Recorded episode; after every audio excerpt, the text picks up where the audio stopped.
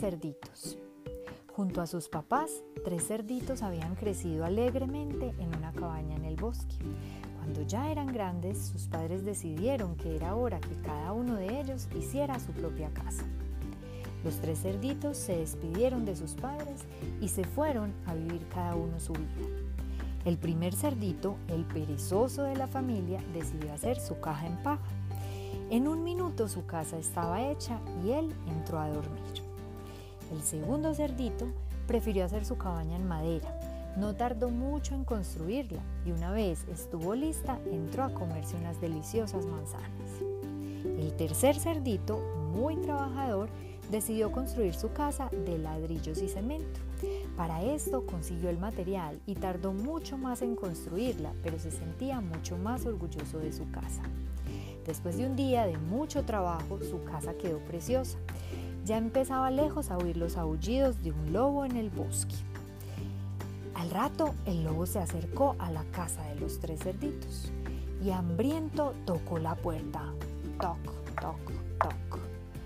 Ábreme la puerta o soplaré y soplaré y tu casa derribaré. Como el cerdito no abrió, el lobo sopló con fuerza y derrumbó la casa de paja. El cerdito temblando, temblando de miedo, corrió y entró a la casa de su hermano que era construida en madera. El lobo lo perseguía y una vez el cerdito entró, el lobo tocó la puerta. Ábreme la puerta, o soplaré y soplaré y tu casa derrumbaré. El segundo cerdito, muerto del miedo, decidió no abrir la puerta y el lobo sopló y sopló y la cabaña se derrumbó. Asustados los dos cerditos corrieron y corrieron y entraron a la casa del tercer hermano, construida de ladrillos y cemento. Como el lobo estaba ahí, decidió nuevamente tocar la puerta. Ábranme la puerta, ábranme la puerta. Os soplaré y soplaré y su casa derrumbaré. El cerdito trabajador le dijo, sopla lo que tú quieras, pero no abriremos. Entonces el lobo sopló y sopló con todas sus fuerzas, pero la casa no se derrumbó. La casa era fuerte y resistente. El lobo se quedó sin aire, estaba muy cansado, no se rendía. Seguía soplando y soplando. Decidió traer una escalera y subirse al techo de la casa.